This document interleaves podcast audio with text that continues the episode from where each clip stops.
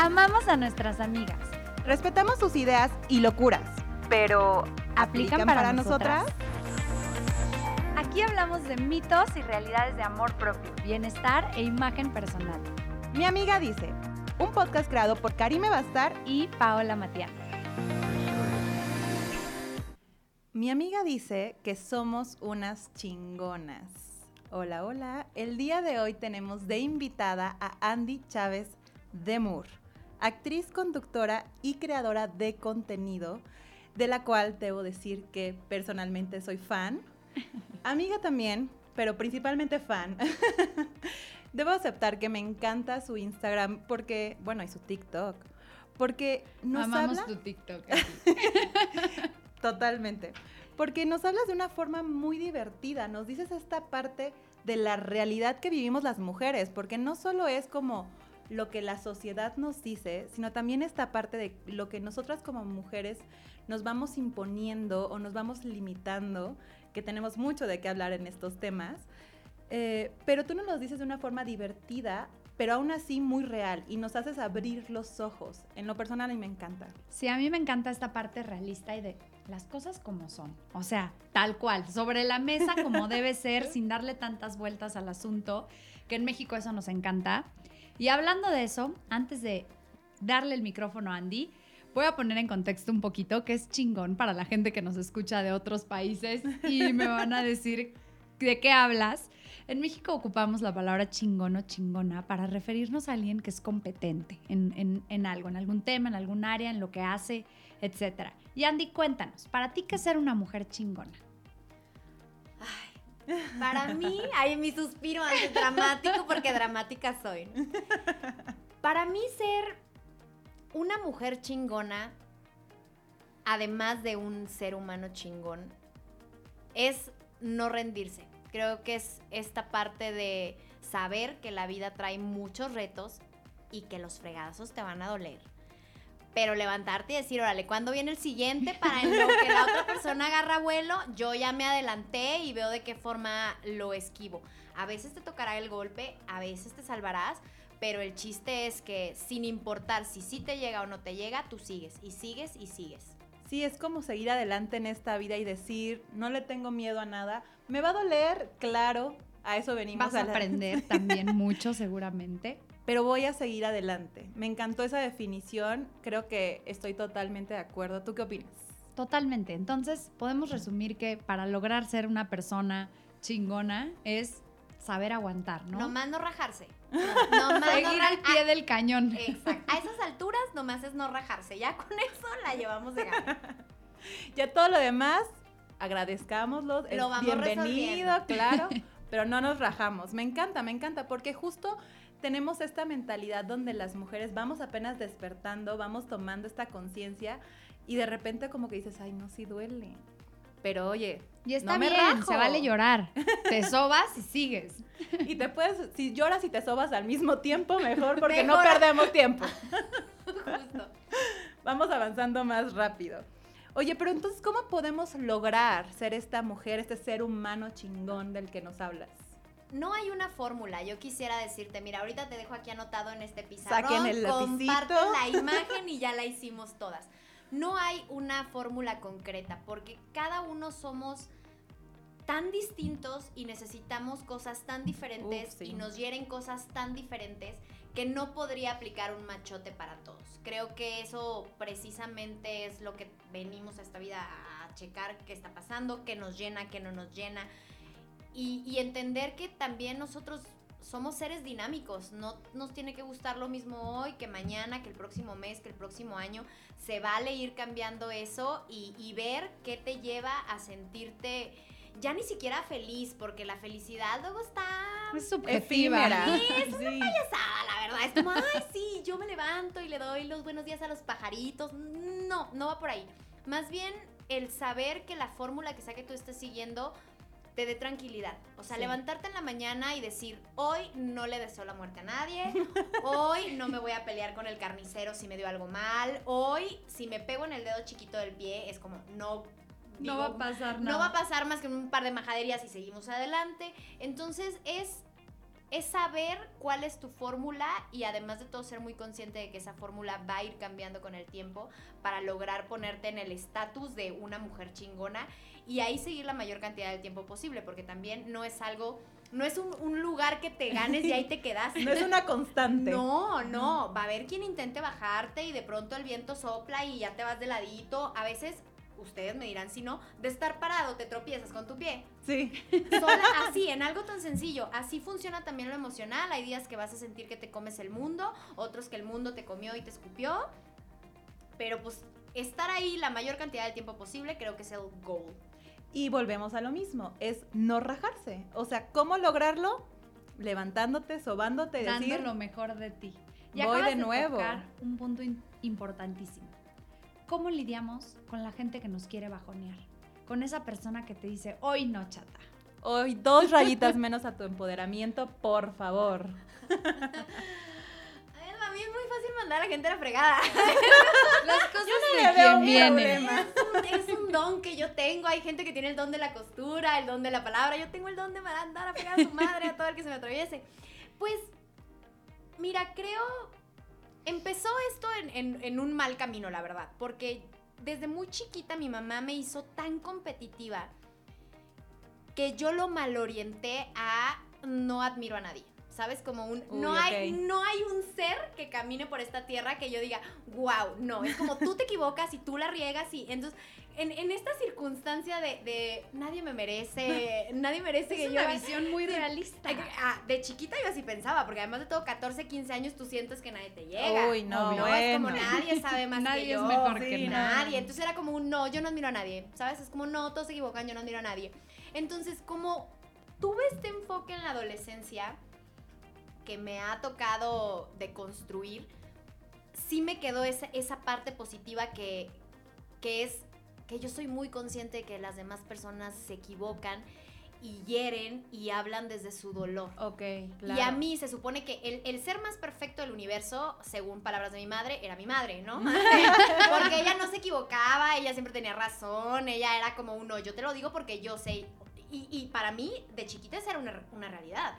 Mi mamá era perfecta y mi mamá no se equivocaba. Ya de grande me tocó ver, dije, a ver, si el ser más perfecto sobre el universo se equivoca, entonces, ¿qué le espera a las demás personas? A nosotros mortales. A nosotros mortales. Entonces nos equivocamos el doble, hablamos desde nuestras heridas. Entonces dije, no, o sea, si, si tú intentas darle ese lugar a, alguien de, híjole, le voy a hacer caso porque no vaya a ser que tenga razón, ya llevas esa batalla perdida. O sea, ya llevas esa batalla perdida. Cuando tú dejas opinar a las personas desde sus dolores, desde sus heridas, desde sus miedos, desde sus creencias limitantes, ya perdiste. Que al final todo el mundo lo hacemos. Y yo creo que aquí es importante agregar que no está mal pedir un consejo, pero también con la conciencia de que ese consejo viene desde las heridas de la persona. Entonces tú saber identificar qué sí te llena, qué sí va con tu vida y qué decir, no, esto mejor ni me meto. Sabes, yo no, yo no soy persona de consejos, aunque los doy. no solicitados, los doy. soy fan de dar consejos. No, no soy persona de consejos, soy persona de información. Ok. Y, y eso lo tuve igual claro desde chiquita. Que mira, cuando una persona da su consejo, está dando su humilde opinión. claro, claro. Y la humilde opinión es muy peligrosa porque de humilde no tiene nada y además de todo, si si por algo tú despiertas un mal sentimiento en esa persona, por mucho que te ame, de pronto, no sé, un sentido de competencia, un sentido de por qué esta persona... Vamos mal.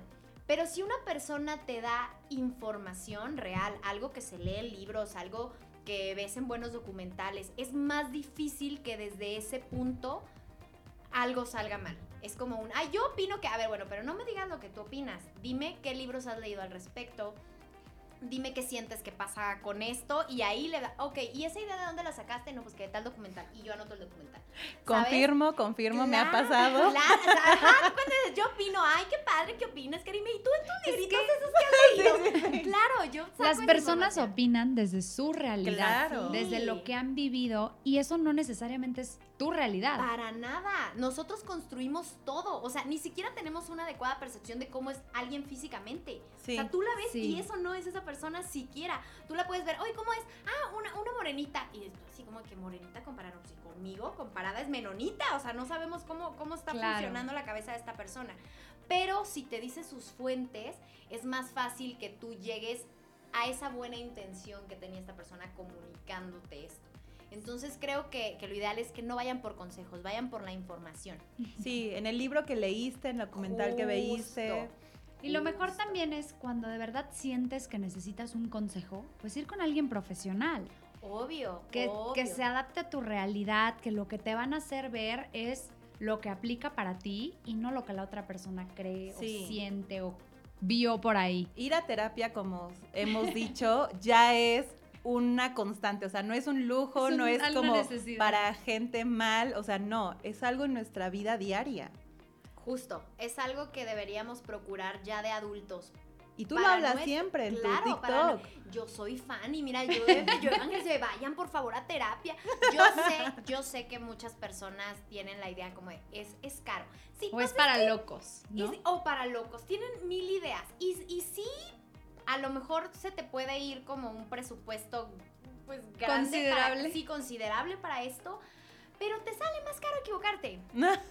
sí, es una inversión en ti, en tu salud mental, en tu paz en estar bien contigo mismo. Justo. ¿Y qué precio le pones a eso? ¿Qué precio le pones al sentirte bien, al saber que vas creciendo como persona? Me parece que es algo que vale completamente cada peso. Justo, a lo mejor, no sé, en terapia se te puede ir, ¿qué te gusta? Mil, mil trescientos pesos al mes. Sí, luego te platico cuánto cuestan los ansiolíticos para cuando, claro, para cuando Juanito te deje y no hayas qué hacer, te vas a tener que dopar porque no tienes las herramientas para aguantarlo de otra forma. Y tu cuerpo no lo va a aguantar y si no te dopas, No, y las consecuencias que tienen estos medicamentos, o sea, ya no solo es económico, pero bueno. Es como decir que alimentarte bien no funciona tanto y es mejor curarte la enfermedad. Es como no, 100%. No, no, no. Pero bueno, vamos a hablar aquí de mitos y realidades. Mi amiga dice que para ser chingona hay que conocerte a ti misma. ¿Qué opinas? Sí, es cierto. Eh, pero, pero sí opino igual que tu amiga. No, mira, sí, ahí te va porque hay, hay uno de los mejores consejos que a mí me han dado, que ya después salió hasta en una serie de Game of Thrones, es si tú conoces bien tus defectos y los trabajas y todo el tiempo estás observándolos, no hay forma de que un tercero utilice eso como arma en tu contra. El arte de la guerra. Permíteme darte el quote completo. Ajá, no hay. Porque lo tengo aquí. Si te conoces a ti mismo y conoces a tu enemigo, no correrás peligro. Si no conoces a tu enemigo, pero te conoces a ti mismo, tienes una gran probabilidad de salir como medio librado. Pero si no te conoces a ti mismo, la batalla la tienes perdida totalmente. Claro. Tal cual. Es parte importante de la vida porque lo dijiste desde el principio. No hay una no hay un machote que digas por aquí va el camino de ser chingona, pero conforme te vayas conociendo, vas agregando cosas, vas pues logrando identificar qué te duele más, qué te duele menos, qué hay que sanar y eso te ayuda y te permite pues sobarte más rápido. Justo, a veces... y seguir caminando. A veces somos tan poco conscientes de nuestros defectos y de lo que nos duele y nos lastima, no, no porque no los observemos, solo porque a veces los ignoramos, los Por soberbia. Claro, por, por lo que sea. La, tú pon la razón que quieras. Pero de pronto alguien te los dice y es como, ¡Oh! te agarra por sorpresa y entonces te lastima y te hiere y es como, híjole, si tú hubieras sabido antes observarte, por lo menos no pones tu cara de idiota. de una mala manera, ¿no? Y luego dices, híjole, o sea, hubiera reaccionado distinto y todo por no saber. Obvio, está bien si luego vas y lloras por los defectos que te dijeron que tenías, pero no pones tu cara de idiota enfrente de la persona que te está atacando. Claro, mínimo es como, ah, sí, no me digas. No me importa. Lloras, lloras en privado, though, pero no te quiebras ahí enfrente de tu enemigo. Eso, eso no se hace. Una forma, si quieren conocerse más, háganse preguntas. ¿Por qué siento esto? ¿Por qué estoy pensando esto? Y váyanse haciendo preguntas. ¿De dónde vienen como tus emociones, no? ¿Qué las provoca realmente? Y eso les va a ayudar muchísimo. Otro mito, realidad, vamos a ver, que tenemos por aquí es que mi amiga dice que ser chingona es la mujer que lo tiene todo. O sea, casa, trabajo, hijos, esposo, todo perfecto, ¿ya sabes? La vida de Instagram, así, a su máximo potencial. No, no, porque volvemos a lo mismo. Como no es una fórmula, cada quien pone su felicidad o su tranquilidad, mejor dicho, en diferentes fuentes. Hay alguien que me puede decir, ay, es que tú tienes que incluir entonces el trabajo y los hijos, güey. Si odio a los niños, ¿cómo lo hacemos? y si yo no tengo hijos. Y si, y ajá, y si el perro, y si me dan alergia a los perros y entonces no tengo el perro, ya no, ya no. Ya, no encajas en esta vida perfecta, ¿no? Pintada en el cuadro. Justo. Y si adoro hornear galletas todo el día y de eso vivo, es como ya está mal entonces porque no me traje y me fui a una oficina.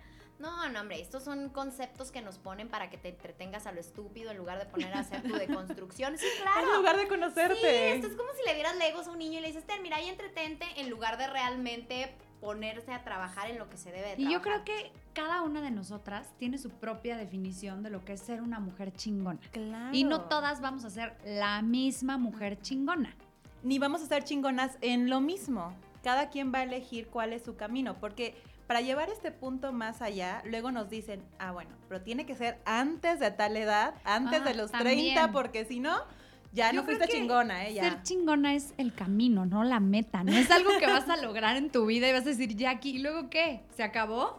¿Me puedo sentar a. Game over? sí, no, lo dijiste perfecto. Es el camino, no es la meta. No va por ahí. Porque cuando llegas, sí, justo dices, llegué y ¿qué, qué es esto qué era?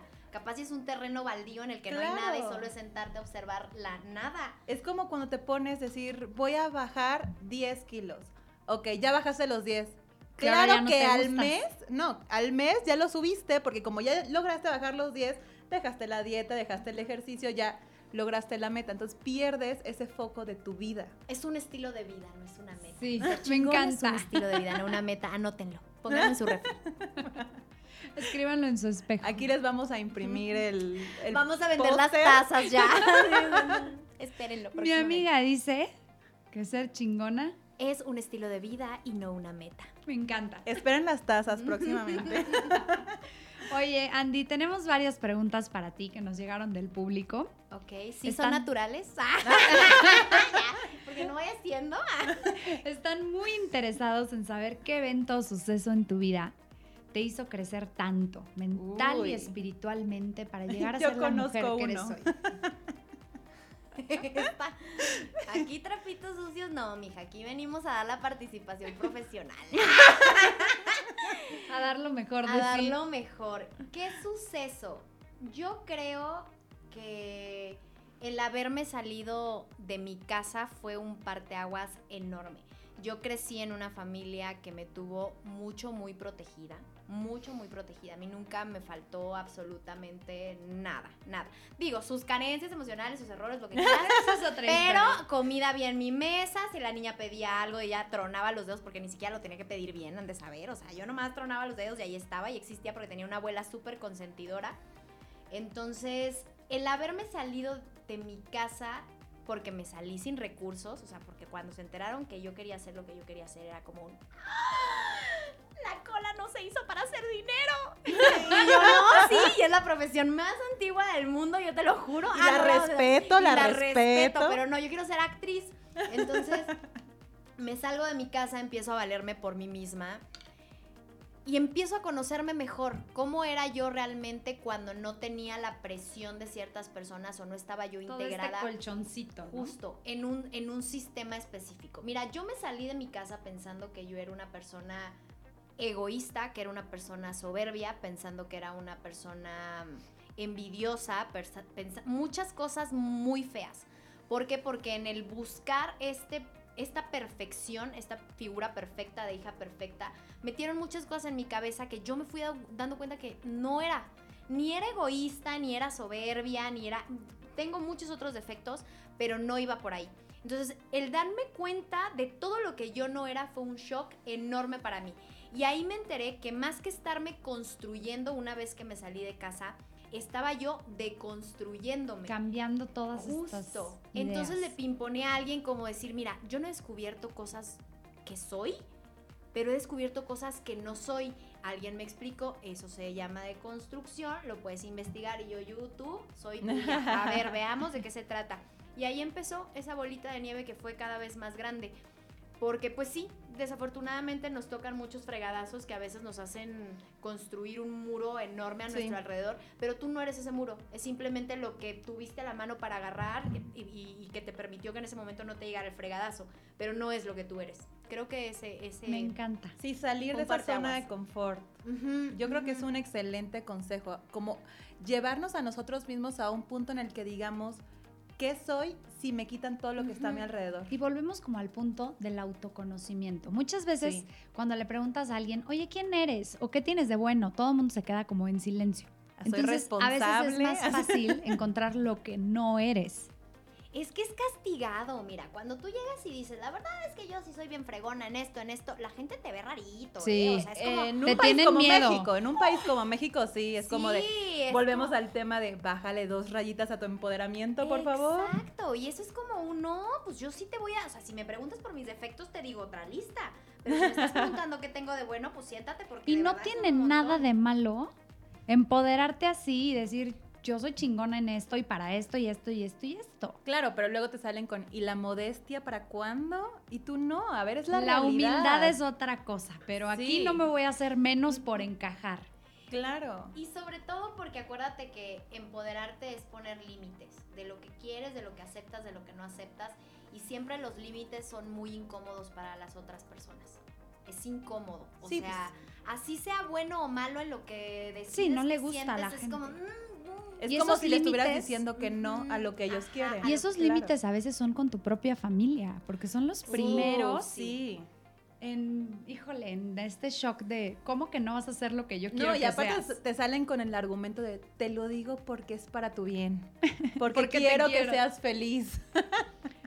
Oye, Andy, para cerrar este episodio, cuéntanos cómo ignorar los no puedes, sobre todo en este camino de vivir de lo que te apasiona. Tú dijiste, yo me voy de mi casa, quiero ser actriz y seguramente mucha gente te dijo, no, ¿cómo lo vas a lograr? Tú no puedes hacer esto. ¿Cómo seguir realmente nuestro propio en algún punto que dijiste, no sabes que tal vez me voy regresando a mi casita? Igual y sí estaba mejor ahí. es que yo siempre fui muy consciente de que a lo mejor no podía. O sea, es como pues yo quiero con todo mi corazón que esto funcione, pero si no se puede, ya veremos cómo lo soluciono en el camino. Yo sabía que el fracaso era una opción. El fracaso siempre es una opción. El asunto es que nosotros asociamos mucho el fracaso con un error o con algo que está mal y no del fracaso. Como algo negativo, eh, claro. O sea, sí, ok, a lo mejor tiene una connotación negativa porque viene del miedo, viene asociado con el dolor y lo que quieras, pero si tú sabes aplicar una buena lección de fracaso a tu vida, también puede ser una ganancia.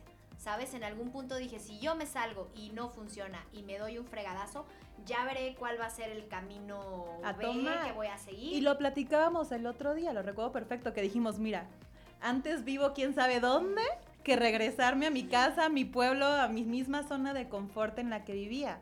Porque ya que sales, ves esta vida diferente, te deconstruyes y construyes otras cosas, dices, ¿para qué me enfoco en esos no que vienen claro?